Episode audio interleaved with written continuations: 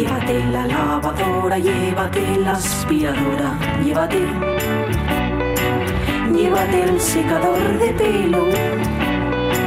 Llévate el horno microondas, el casete, la olla express, pero la radio es mía. La radio es mía. La radio es mía. Y quédate con todo lo demás. La radio es mía. Con Pachi Poncela.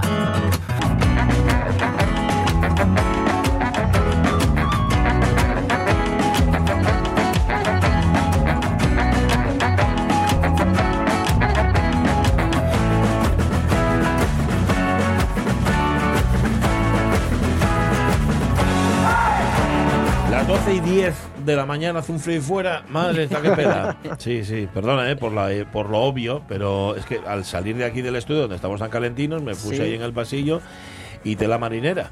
También, bueno. em, Quedaría raro si te cantaras por veneno, ¿no? Hace Calor, ya. quítate la blusa. Qué frío fae. Te podría decir yo, porque yo ahora mismo lo que siento. No puedo decir otra cosa del frío que tengo y el malestar general. Mm. Malestar general de frío, ¿eh? no de otra cosa. Bueno. Em, ¿Qué os iba a decir yo? Ah, sí, sí, que hoy vamos a seguir esclucando un poco en la cara B de los Goya. Que están Ah. a caer. Mm, Claro, ¿Os acordáis que la semana pasada nos llevó. Estábamos en un shooting. Eduandés? Sí, en un, shooting, Un dijo. shooting, Ah. sí. Bueno, dijo más bien un pre-shooting. Dijo pre, yo creo que yo le entendí pre-shooting. Vale, vale, vale. Igual ahora ya están en el shooting, no tengo ni idea.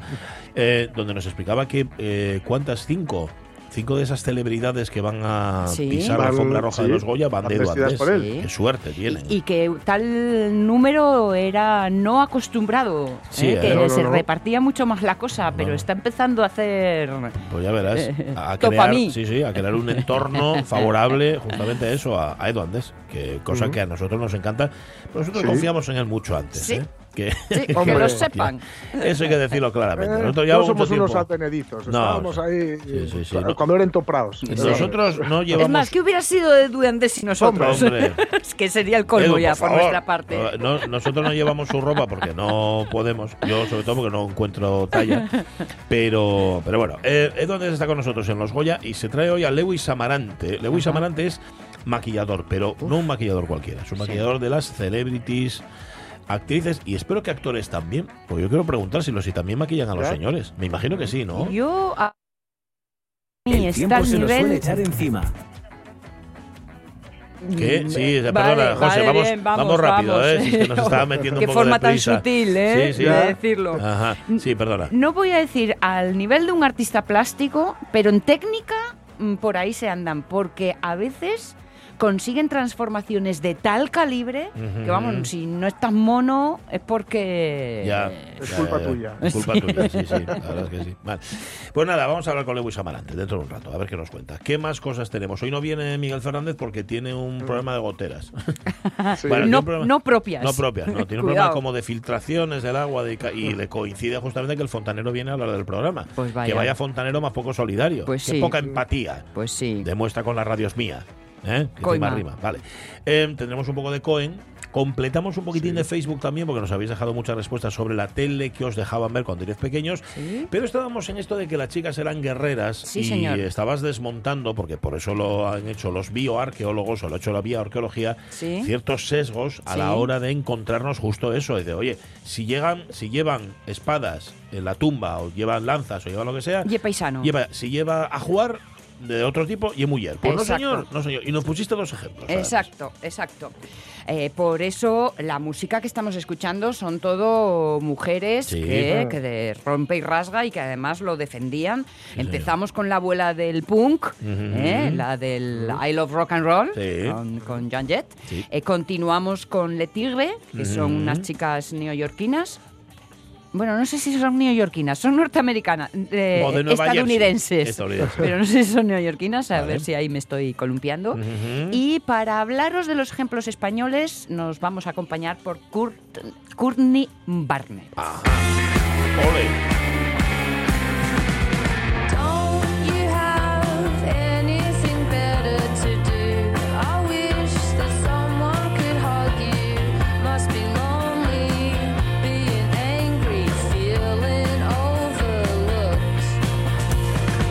Fíéis de que suene más suavito, Ajá. porque es igual de certera, Sí, ¿eh? ¿no? esta, Vale, esta vale, vale. australiana. Nos vamos a León, en A ver. concreto a Marialba de la Ribera. Ay, Marialba. Mal, qué bonito el nombre, ¿no? María Alba, me encanta. Sí, señor. En una iglesia bautismal de la antigüedad tardía. Ajá. O sea que estamos entre el 3 y el 8 ¿Qué es, qué es una iglesia bautismal? Pues yo no sé. Gracias. Era- Me alegra que me hagas esta Era lo que pregunta. estábamos discutiendo ahora porque ignoramos que es una iglesia bautismal. Yo creí Jorge, que tú no- todas. Tú no, sabes lo que es una iglesia bautismal, ¿no? Ni idea. La verdad es que no, entiendo que tiene una pila bautismal Sí, enorme. sí, ¿no? sí, sí, muy grande. Pero muy mi grande. pregunta es, ¿no todas las tienen? Ya, esa es la pregunta. Bueno, una capillita. Ajá, pero, Bueno. no, pero no nos quedemos en la anécdota. que Vale, seguro vale. que Lojar lo sabe y nos lo pone en un momento. Lo que había, lo que había, lo que encontraron fue una serie de tumbas infantiles Sí. y aparecían collares, pendientes con cuentas de vidrio, con cuentas de azabache, anillos de bronce, eh, broches de cinturón. Pues bueno, estaba claro. Ya. Era eh, niñas de familias de pasta. Bueno, esto es fácil de inferir por qué. Sí. Pero, pero niñas. Sí, sí, sí. Bueno, pues el estudio genético mostró que muchos de estos ah, adornos aparecían también en las tumbas, que en las tumbas había tanto niñas como niños. Vamos, había de todo. O sea, que, Había que de todo. los niños también se identifican Llevaban con lo- alhajas. Claro, los, los anillos, las cuentas, todo esto. Los Eso es. Muy bien. Eso es. Está muy bien. Y mira, el, el que más me gusta por lo que significa, por aquello de romper ideas preconcebidas, Sí. es, por ejemplo, lo que en las conclusiones de los tomos de Carecena. Estamos en Soria. Sí. Aquí encontraron una tumba que pertenecía a la cultura de los eh, cógotas. Estamos en la edad de bronce, Sí. ¿eh? o sea, entre los años 1700 y 1100 AEC. Ajá, ¿eh? que- antes de nuestra era. Exacto, Eh. antes de la era común. Sí. Así resumiendo, pues hará unos Sí, 3.500 años. Vale. ahí Y habían enterrados tres cuerpos, dos adu- adultos y un bebé. Ajá. Se determinó que era un núcleo familiar, Bien. padre, madre, chiquillería. Bien. ¿Vale? De nuevo, el ADN verificó que sí, había madre y, e hija. Ajá. Pero el tercer cuerpo era otra mujer Oh. no emparentada biológicamente. Ajá. ¿Un núcleo familiar sin hombres? O sea que no era, no era la abuela, por ejemplo, no era una tía, no era No, no, una prima. No, había vínculo biológico. Ajá, ajá. ¿Eh? Vaya, vaya, vaya. Claro, así, así, claro. Luego peras con manzanas no sale. No sale la cuenta. normal, normal. Vale, vale. Oye, qué interesante. Me gustó mucho esto. Sí, sí. ¿eh? Porque Evidentemente. las cosas. Ajá. Bueno, dejadme que incluya una noticia más. Venga. Aunque en este caso no es un ejemplo de prejuicio, porque todavía no se han llegado a conclusiones, porque, oye, aprendemos de nuestros errores. ¿eh? Pero en todo caso, ahonda en este cambio de, de la imagen de la mujer en el pasado. Es la cima de la cerrosa, el guerrero de Suarías. Suarías. Que hasta ahora hemos siempre dicho el guerrero, el guerrero. Sí, sí. Vale.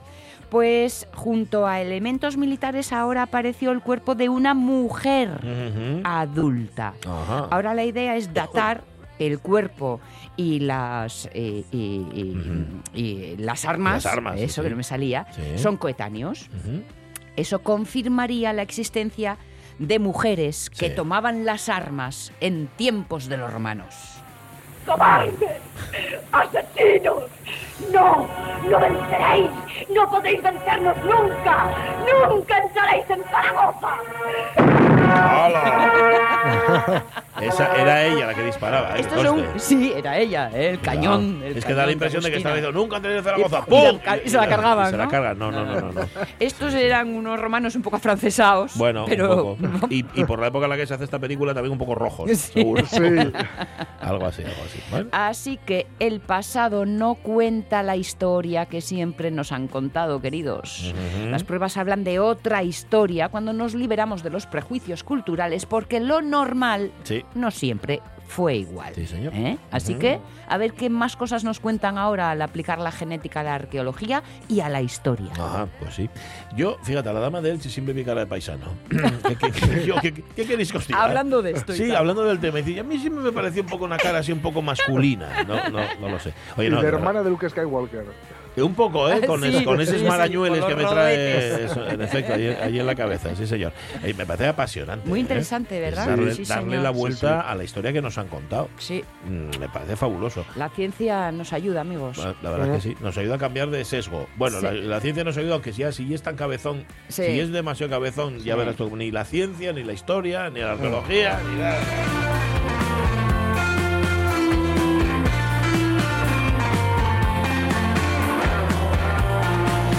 Sabía que os iba a gustar, porque era esto Mm. o las partículas subatómicas. Digo, bueno, va, vamos No. a irnos. Esto, esto, esto. Bueno, a ver, las partículas subatómicas tienen lo suyo, ¿eh? Especialmente los neutrones. Es que como últimamente cada vez hay más, que anden apareciendo por ahí, Ujú. digo, vamos a hacer un- una ¿Cómo, retaíla. cómo que hay más?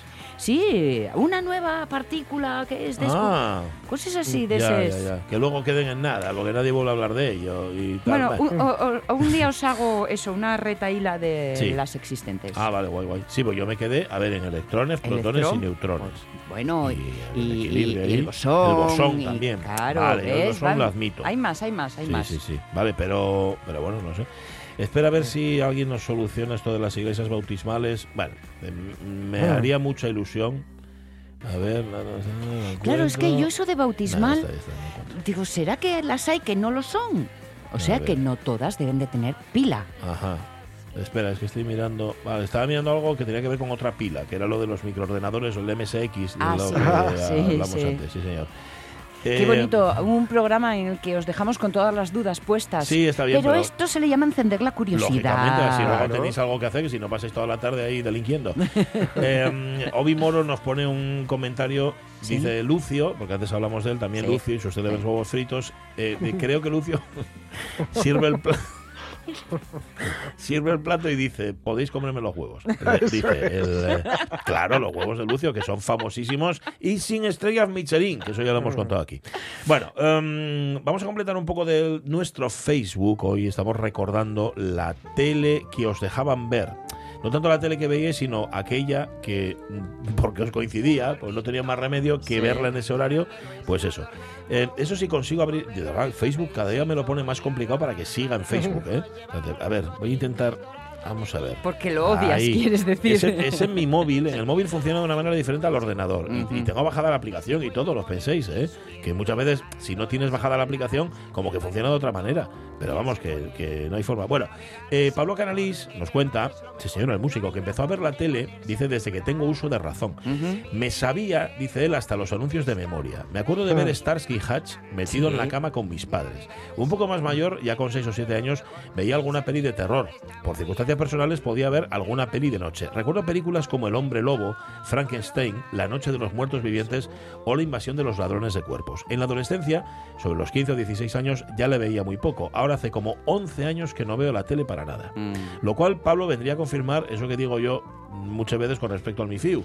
Que empiece pronto, por ejemplo, a decolorarse el pelo, ¿sabes? Para que luego de mayor ya se cansa, ¿no? Ya empiezas a hacerlo Sí. pronto. Bueno, él empezó muy pronto a ver la tele, con lo cual ahora de mayor no Mm. quiere ver la tele ni en pintura. Eso de la, de la circunstancia personal, mira, me recuerda en mi casa por eh, razones de salud. Ujú. eh, eh, no pude estar durante una temporada compartiendo habitación con mi hermana. Ah. Entonces dormía en una historia así eh, en la habitación de mis padres. Bien. Bueno, fue una temporada corta.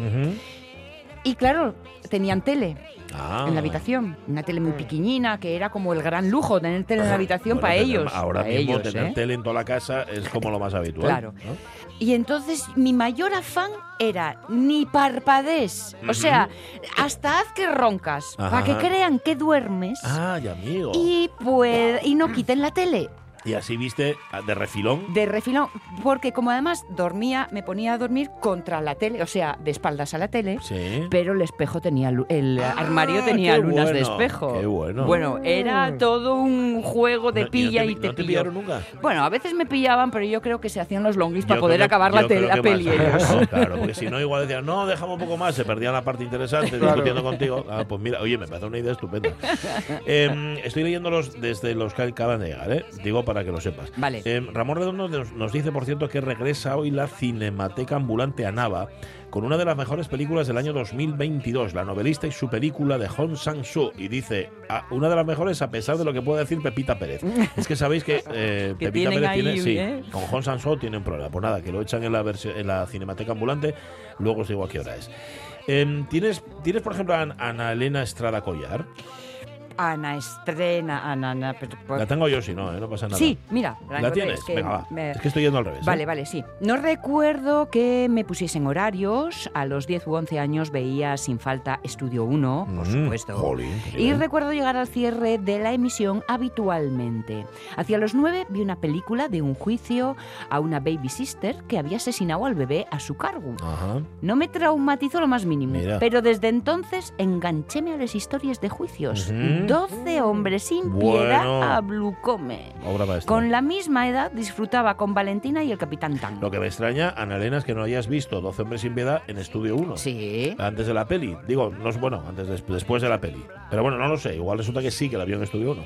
Ramón Redondo no recuerdo tener limitado el tiempo de tele, aunque sí recuerdo que en cuanto saliesen los dos rombos era hora de ir a la cama. Eh, Enrique Piranez, grandes de risas y grabaciones en casetes. No sé qué quiere decir esto, pero vale. Televisi- televisión en blanco y negro, Estudio 1, pelis de romanos y vaqueros, los payasos de la tele y un pequeño paso para el hombre, un gran paso para... He tenido un sueño enorme, Martin, hijo de King. Son cosas que ha visto en la tele. Grandes risas y grabaciones son los payasos, Ah, vale, vale. diría, ¿eh? Eh, Natalie, Natalie Castañón, ¿qué dice? Eh, pues yo a los 10 u 11 años... Sí, ¿eh? te ya ha iba- sorprendido, te ha dejado blucada también, ¿no? sí, sí, sí, es que lo de los así 10 u como 11 un años, escrito de la misma manera que Ana, pues me digo, uy, a ver si me estoy repitiendo. Ya iba viendo películas y demás de adultos. De pequeña me dejaban después de hacer los deberes un poco hasta que acababa. Sobre las Ajá. 7 u 8 de la tarde, programación infantil. Después ya para la cama, que al día siguiente había, o no, escuela. ¿eh? Eh, Nos pone Lockhart lo del S sí, el MSX de. Sony, sí señor. Y dice que era algo desesperante porque funcionaba con cintas de caseta y tardaba un mundo en cargar cualquier cosa. Pues Sí. así. Em, Alicia García López, cuando empecé a ver la tele, era en blanco y negro. Recuerdo los documentales de Félix, mira, hablamos Sí. de ellos con Carlos Lastra. Programas infantiles y musicales. No recuerdo cuando había alguna peli de dos rombos siendo menor. No se acuerda. Em, Tamara nos pone aquí una. Bueno, déjalo estar. Em, María Covadonga Pine y Roiz, pues por edad coincido con los de la carta de ajuste. Con los rombos, que si había una peli era viernes y solo un rombo la podía ver. Si aparecían Mm. dos rombos, para la cama. Buf, qué rabia me daba. Sí, señor. En ¿Qué casa más? tuvimos que dejar de velas tras corrupción en Miami al comprobar el impacto negativo que tenían los disfraces de aquellos policías en la salud, dice el chigreru Castrón. Quiere decir que se vestía como los de corrupción en Miami o algo así. Sí, señor. sí. Eh, Pedro Pablo Valerio Moniz, que debe conocer al chiguero Castrón, le dice: No te quites años, que cuando empezaste a vela todavía era en blanco y negro. Viellón eh, le llama. Mm. Y Águeda González Díaz, mis primeros recuerdos son en blanco y negro. Me gustaban los payasos, Barrio Sésamo, La Bola de Cristal. Lo primero de adultos que vi fue una peli de Drácula, Mm. que me impresionó mucho. Venga, y Pablo Coto. Nunca me tasaron la tele, pero no era necesario. Tenía a mi alrededor muchísimas más distracciones maravillosas. Prefería estar en la calle, jugando a lo que fuera con los amigos. Recuerdo verlas de vaqueros en familia. Mm. A mi padre le encantaban y sigue viéndolas en TPA. Hombre, la vaquerada. Hombre. TPA. Eh, Rubén Cardín, criéme con bonanza en el chigre de al lado de casa. No teníamos tele y si no armábamos jaleo nos dejaba ver la tele el chigrero. Mira tú qué enrollado. Bueno. sí, señor. Pero Va- sentados y sin moverse, ¿eh? Eso sí, no, Y no. sin hablar. Y ahí estás tranquilo. Bueno, venga, y María Sumuñiz. Para María Sun, la verdad que veíamos solo los programas infantiles y el 1, 2, 3. Ujú. Tengo uno de los mejores recuerdos de mi infancia cuando me llevaron a ver los payasos de la tele en vivo. Anda. Estaban en su circo, donde el Palacio de los Deportes. Lo primero que recuerdo cuando salieron a la pista fue que no eran en blanco y negro. claro, eso pasóme a mí con, Con el el fútbol, María verdad, Sun. y es verdad. Y luego cuando Gaby me sacó a cantar Susanita y me dio un beso. Calla, oh. ¡Pa flipar! No, ¿Qué me estás contando? Que a ti te dio un beso Gaby. Fíjate, ¿eh? Mm, no sé cómo tomármelo. Eh, yo recuerdo una vez de entrevistar a Miliki cuando hacía aquello del Circo del Arte. Sí. ¿Os acordáis? Que lo llevó por toda España. Y, y lo entrevisté cara a cara. O sea, estaba, eh, no, no por teléfono. Y me acuerdo que me sentí. ¿Cómo Raro. explicarlo? Raro, bueno, raro, evidentemente, porque claro, él hablaba siempre de sus niños de 50 o 60 Sí, años y sí. tal, que éramos los que habíamos visto, vale. Y, y yo no había ido todavía a ver el Circo del Arte. Y me dice, dice yo se lo confesé en la entrevista, durante la Mm. Entrevista. Dije, todavía no he ido a verla, eh, Miliki. Y me dice él, tienes que ir a verla, Pachi, ¿eh? Me lo dijo así, con una cara tan seria, que yo en ese momento me sentí como diciendo, sí, sí, sí, sí, sí, voy a ir, voy a ir, voy a ir, voy a ir. Claro que Miliki te, te riña, entre comillas. Sí. Jolín, es Claro. como, ¿sabes? Es como, Sí. es una autoridad. Yo reconozco más la autoridad de Miliki que... Mirándote que a los mi ojos padre. y diciendo tu nombre. Sí, tienes que, tienes que, tienes que ir, Pachi. Tienes que ir, jolín. Bueno, eh, aparece mucho, aparece el 1, 2, 3, por ejemplo. Sí, es que el 1, 2, aparece. Sí, el 1, 2, 3 3 marcó, marcó. Era totalmente. todo. Eh, la tele, la tele dice Conchi, dice, perdón, María C.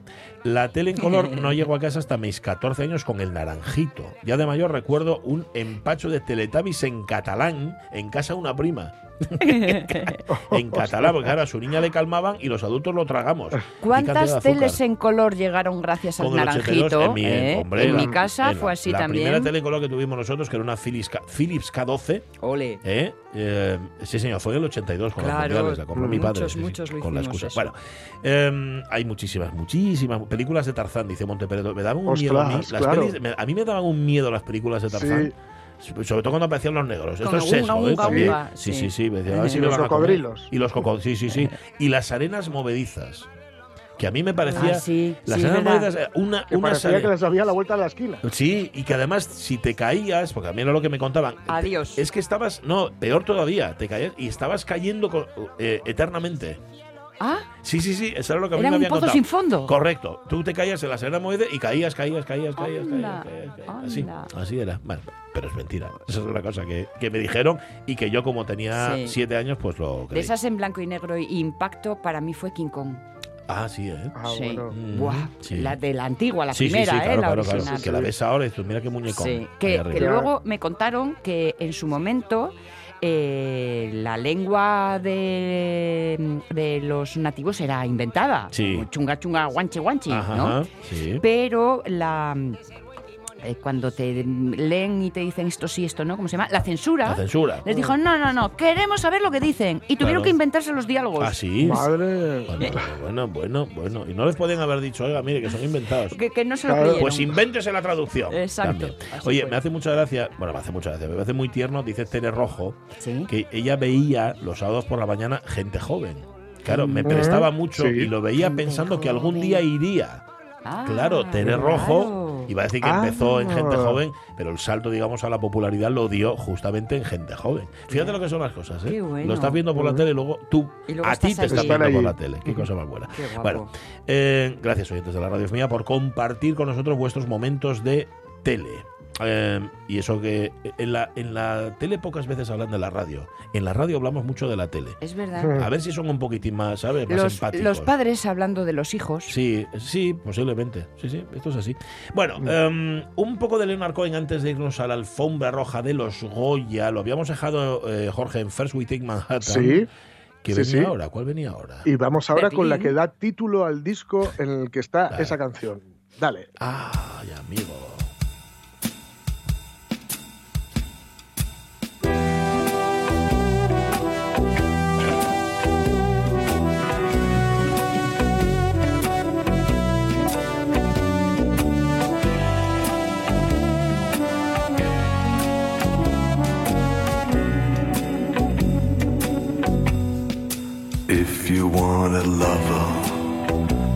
Do anything you ask me to.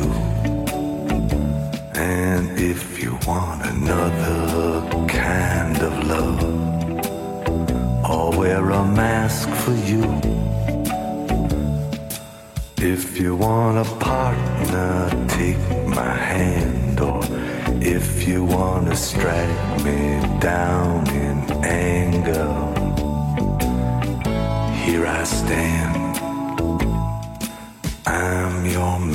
Fíjate que dijimos el otro día, hablando de este disco, que Sí. había envejecido muy bien, que prácticamente no se le veían las arrugas, salvo Sí. el teclado de esta canción. Eso, os lo iba a decir, sí.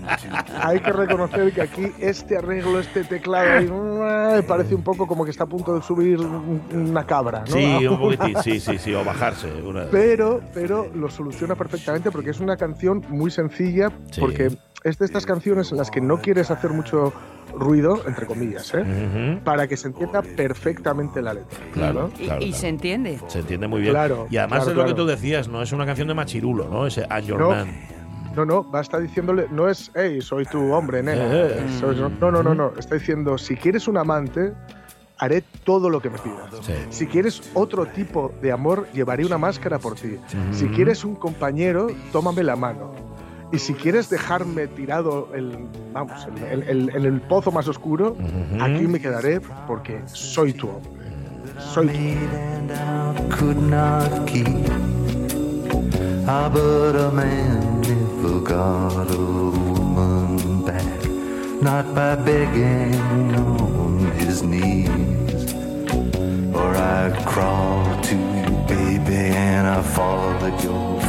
and I'd howl at your beauty like a dog in heat, and I'd clog your heart, and I'd tear at your sheet, I'd say, please.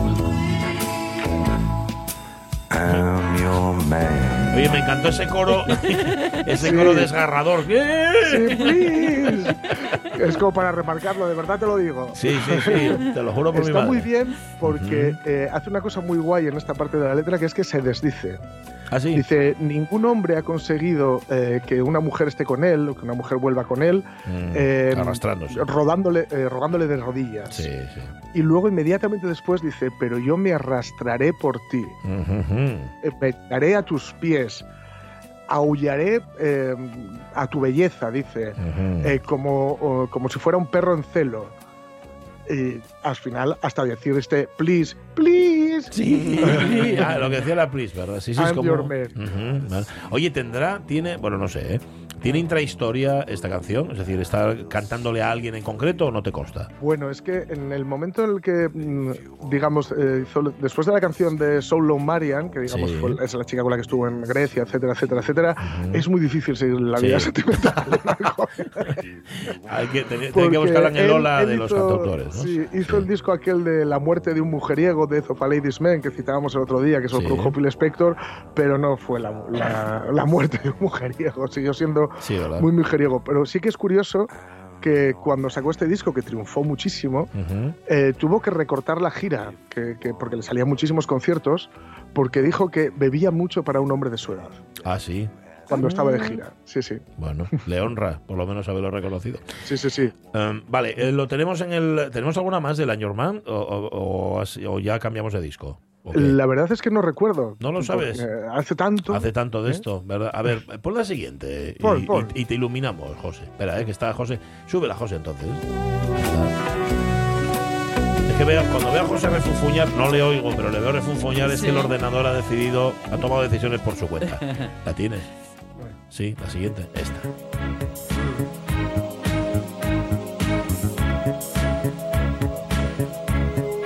Everybody knows that the dice are loaded. Everybody rolls with their fingers crossed.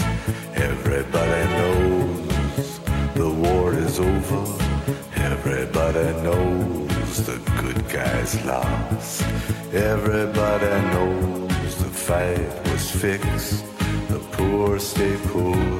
The rich get rich. That's how it goes. Everybody knows.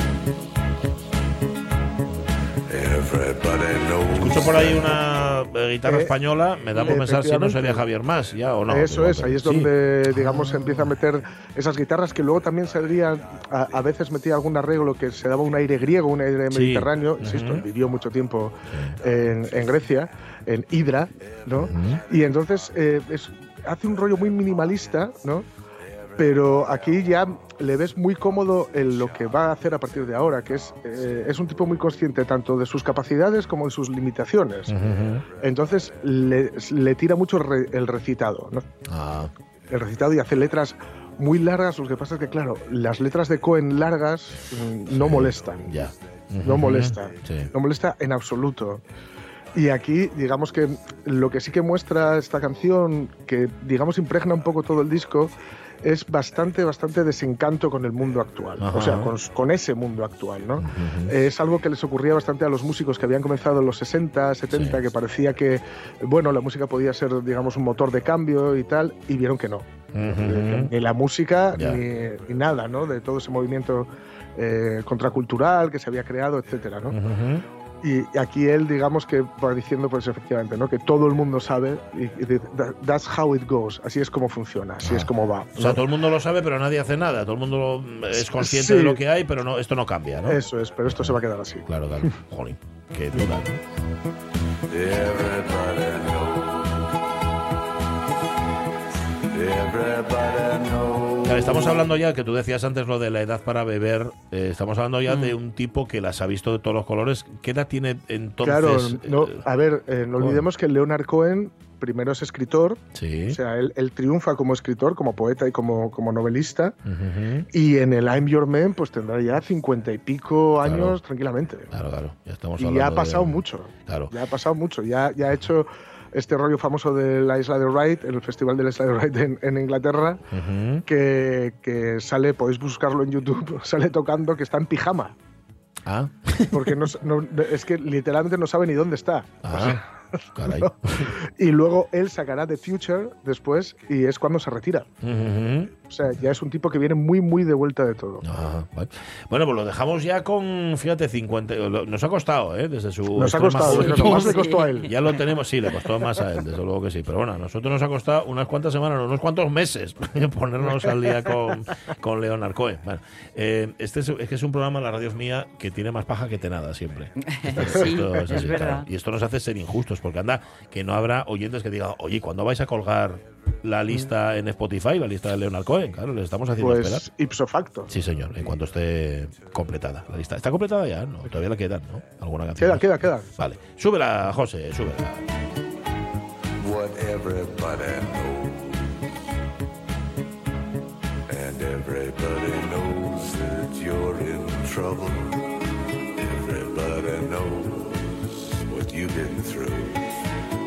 La una menos 20. Bueno, mm, de todos los colores las está viendo también, porque está en shooting o en pre-shooting, no lo sé, se lo voy a Sí, preguntar ahora sí. mismo. Eduardo Andés.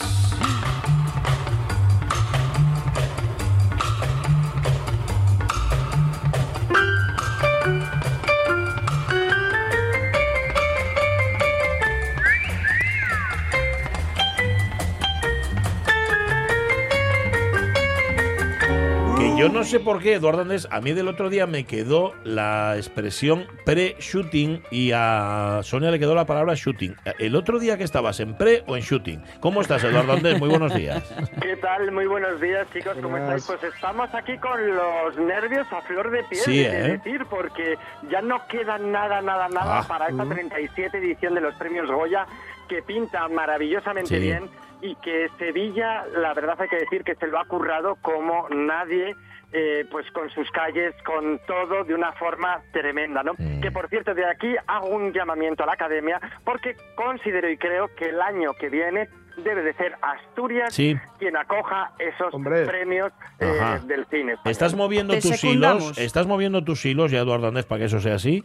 Estoy moviendo todo lo posible. Vale. para que Amenaza haya- con no vestirles, que van todos vestidos de ti. Claro. Efectivamente, efectivamente. No has visto, ya está. Lo que bien. comentabais de, de, de shooting o pre-shooting, A pues os comento, realmente estábamos en el shooting pre-Goya, ¿vale? Ah, es decir, pues había algún pre por ahí. eh, Claro, efectivamente, había un pre por ahí, ¿no? Es decir, ese shooting son las, los disparos, la fotografía que Sí. se hace previo a los Goya para que así pues eh, además de que eh, todos las personas que componen siempre los outfits, los looks para las artistas y los, y los artistas en general, ¿no? Pues eh, ve- podamos visualizar cómo, cómo queda y cómo va a ser esa alfombra roja. Luego también es verdad que así, de esa forma, creas una imagen que es perfecta Sí. para luego los medios de comunicación y demás y así bueno pues eh, poder estar entre esas listas de los de los mejores vestidos no Vale. y los más guapos efectivamente que además hay una cosa que eh, hoy vamos a tener con nosotros a una de esas personas que son indispensables para mujeres Ah, sí. y para hombres. Ah, Iba a sí. decir solamente para mujeres, pero no, no, no, porque a día de hoy también eh, son muchísimos los hombres que se cuidan y hacen muy bien, Es una de las personas que realmente ha recorrido, y, y- y no lo digo en vano ni, ni tirándome el pegote, sino ha recorrido medio planeta mm, porque realmente todas las celebrities confían en él para, para su maquillaje, bueno. para su eh, cuidado de la piel y para que salgan perfectas, impolutas eh, por, por, por las cámaras, tanto en fotografía de alfombra roja, de editoriales y en rodajes cinematográficos, ¿no? Es una persona que todos conocemos Sí. porque realmente también, eh, bueno, no solamente ha participado en televisión, sino que ha hecho anuncios de televisión y ha sido la cara visible de grandes marcas Ajá. y que a mí me gustaría presentar con una canción que más que definirle a él, define a la celebrity que le gusta, A ver. que le gusta. No me mires, no me mires, no me mires, no me mires, déjalo ya. Que hoy no me gusta el maquillaje.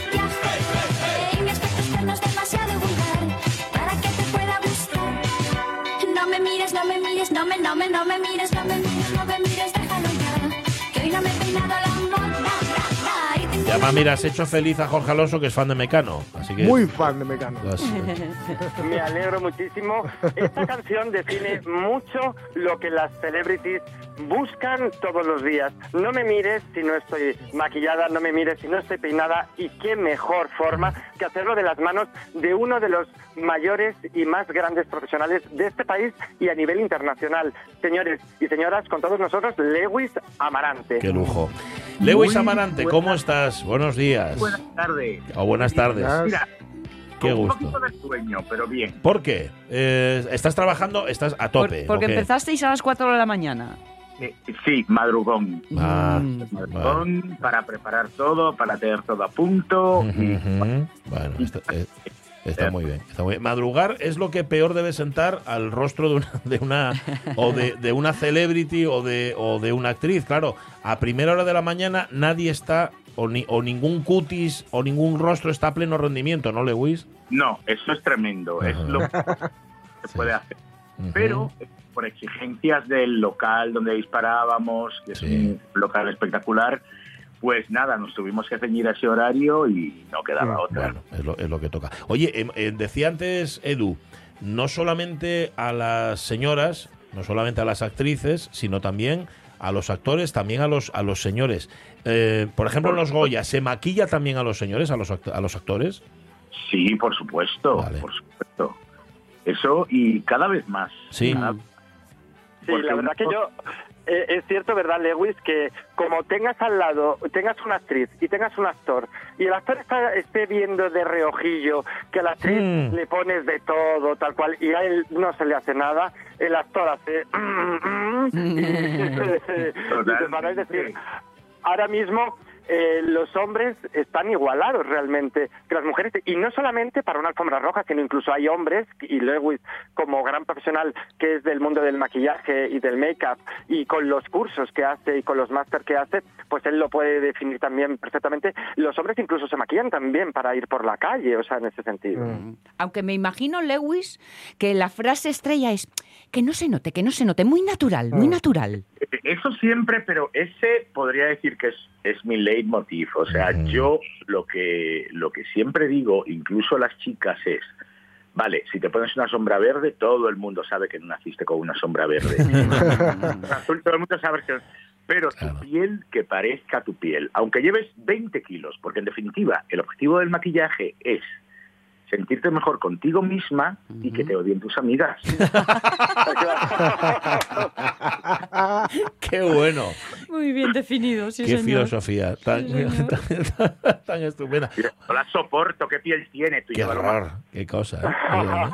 Claro, eh, Luis, ha, di- ha eh, dicho una cosa, perdona, Edu, ha dicho, has dicho, Edu, una cosa antes, que es no solamente que estén guapas o estén guapos, sino cuidar esa piel. Ahí la, La base. responsabilidad, Lewis, que tenéis, quienes os dedicáis a esto, tela marinera, ¿eh?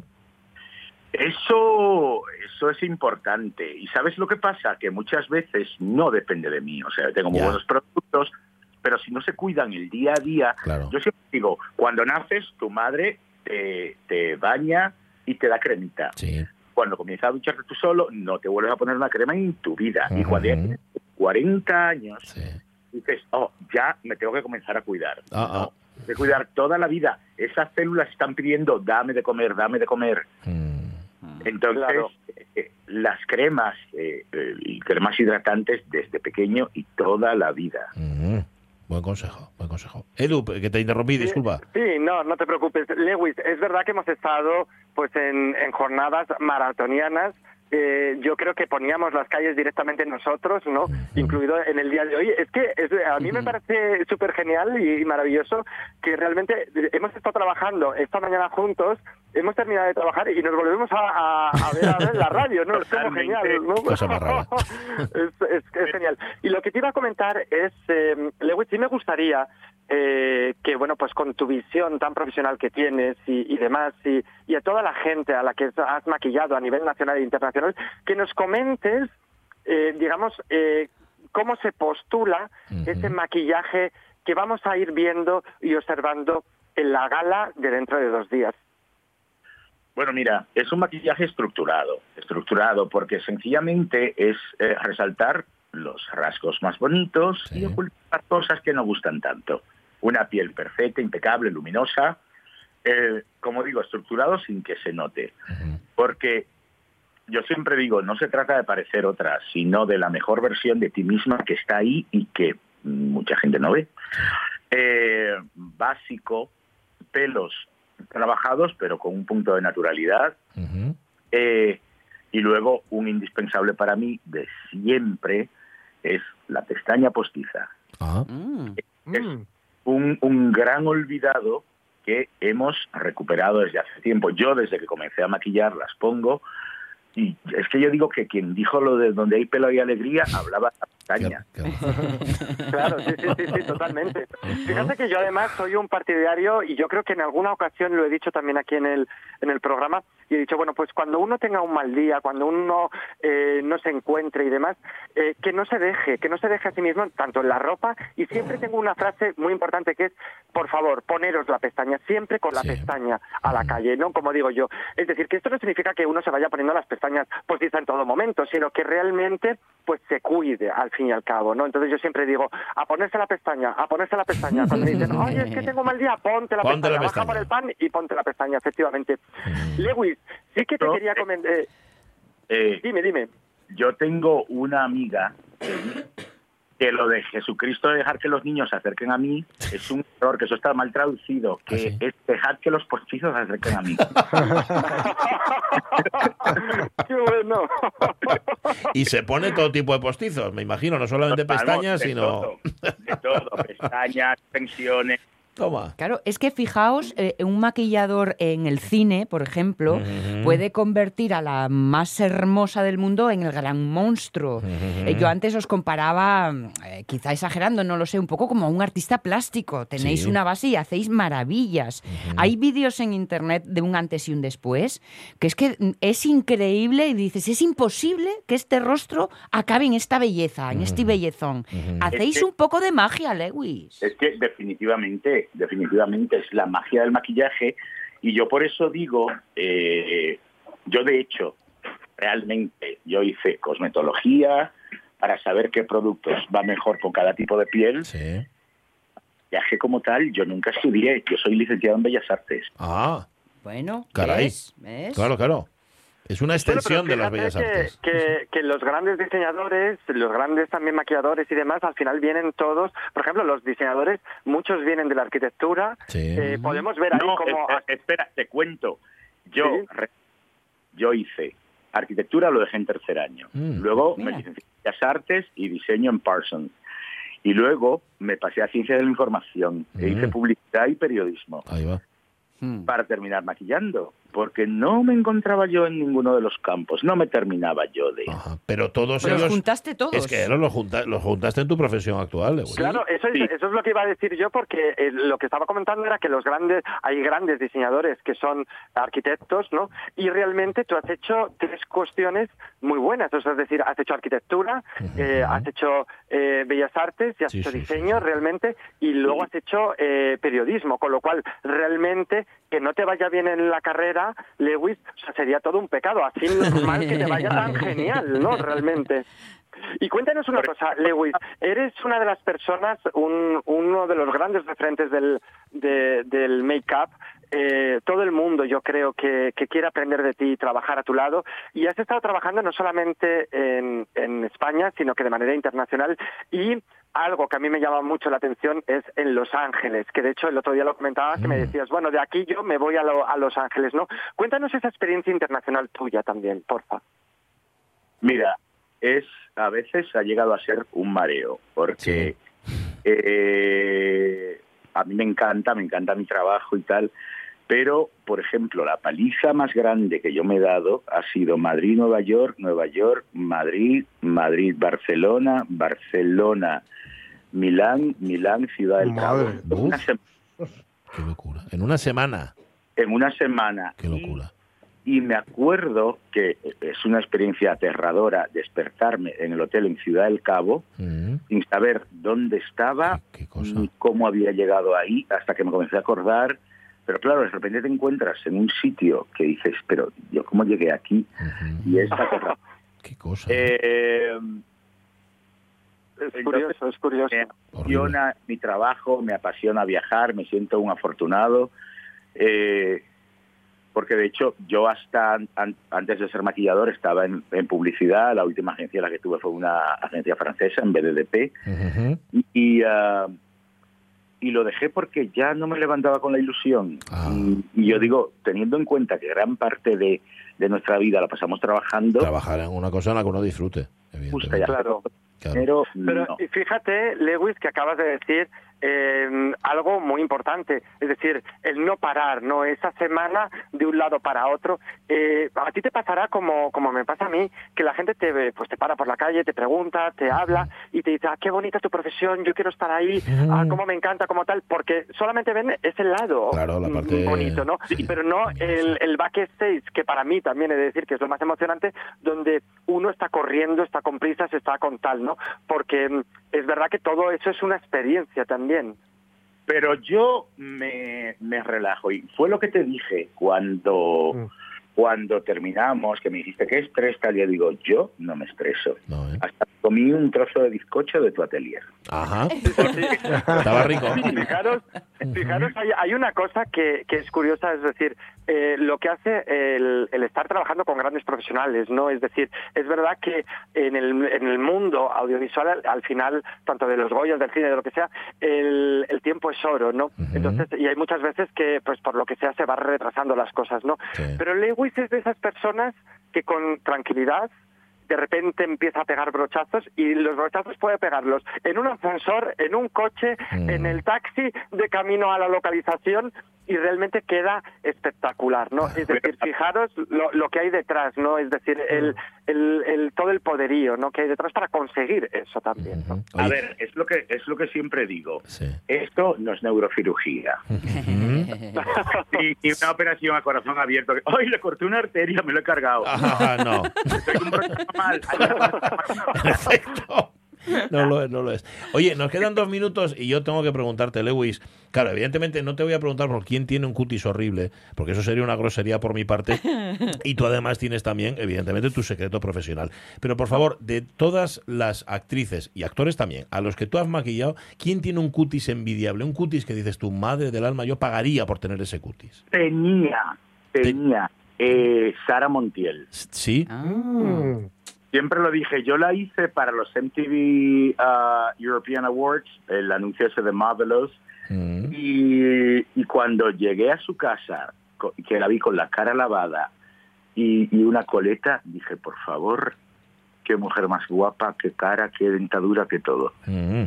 Fíjate. Fíjate. Oye, ¿Y, actu- y actual, que esté todavía mm, en activo? Buah, me flipa Mónica Bellucci. Oh. Hombre. Sí. Bueno, es que Mónica Bellucci es mucha Mónica Bellucci, ¿no? La mujer. Mm. Pero fíjate además el secreto que tenía ahí Sara, que tú me, que me lo comentaste, es que ella, eh, a nadie le gusta madrugar, pero fíjate Sara es de esas mujeres que realmente es de la antigua usanza, era de esas mujeres de la antigua usanza, que realmente si ella había que despertarse, aunque despoticase y no le gustase, se despertaba, la maquillaban, la, la, la ponía perfecta, pero luego cogía y decía, hasta las 12 yo no hago nada. ¿no? protestaba por la hora de citación, quedábamos a las 7 y ella, o sea, una campeona. Pero ella después se sentaba, se tomaba un zumo, se fumaba un puro y hasta las 12 no se ponía delante de la cámara. Estaba, decía, vamos, porque decía que estaba hinchada, que no. Y, y es y es cierto, ¿eh? O sea, no se está igual a las, a las No. seis de la Claro, claro. Eh, Podríamos hablar de los filtros en las fotos, el movimiento por la naturalidad, segundos, pero quizá no sea, no hay tiempo para ello. Pero ya que estáis hablando de esta diferencia del blanco y, o sea, de- del natural, el maquillado, vi el otro día una foto de Alaska sin maquillar Ajá. Y nada que y ver, ¿eh? parece una nena. Sí, El maquillaje puede ponerte peor. Lewis. Pero no, eso nunca pasa. Lo que Vale. pasa es que el tipo de maquillaje que hace, que es más siniestro, es otra movida. Entonces, Claro. pero, pero no, el maquillaje nunca, nunca, y yo tengo, doy fe de ello, nunca puede hacerte parecer eh, peor. Pero Alaska tiene un personaje muy creado. Claro. Sí. claro. de lo que va. Bueno, peor si eres Malú. Si eres malo, sí. Claro. Eso sí. Al final, de- debajo de, de Alaska está ese personaje de Alaska que cuando ya no es Alaska y es olvido, Sí. pues realmente, pues todos vemos a un olvido que eh, y- o a un Alaska, como quiera verlo la gente, que realmente poco reconoce bien y dirías, como ha dicho Sonia, oye, es una niña. Es una Pero al niña. final, Alaska tiene ese toque de su personaje, ¿no? Sí, señor. Y bueno, pues Eh, nos vamos, Edu, nos vamos, sí, nos vamos, Lewis Amarante. Un placer haberte tenido con nosotros. Ha Sí, sido un igual. gustazo. Lewis, un placer y nos vemos en, Enseguida, en ¿no? los Gregoria. Nos vemos en los Gregoria. En los Gregoria. Veremos vuestro trabajo. Gracias a los dos. Un abrazo muy, muy Abrazo grande. De verdad que sí. Cuidado mucho.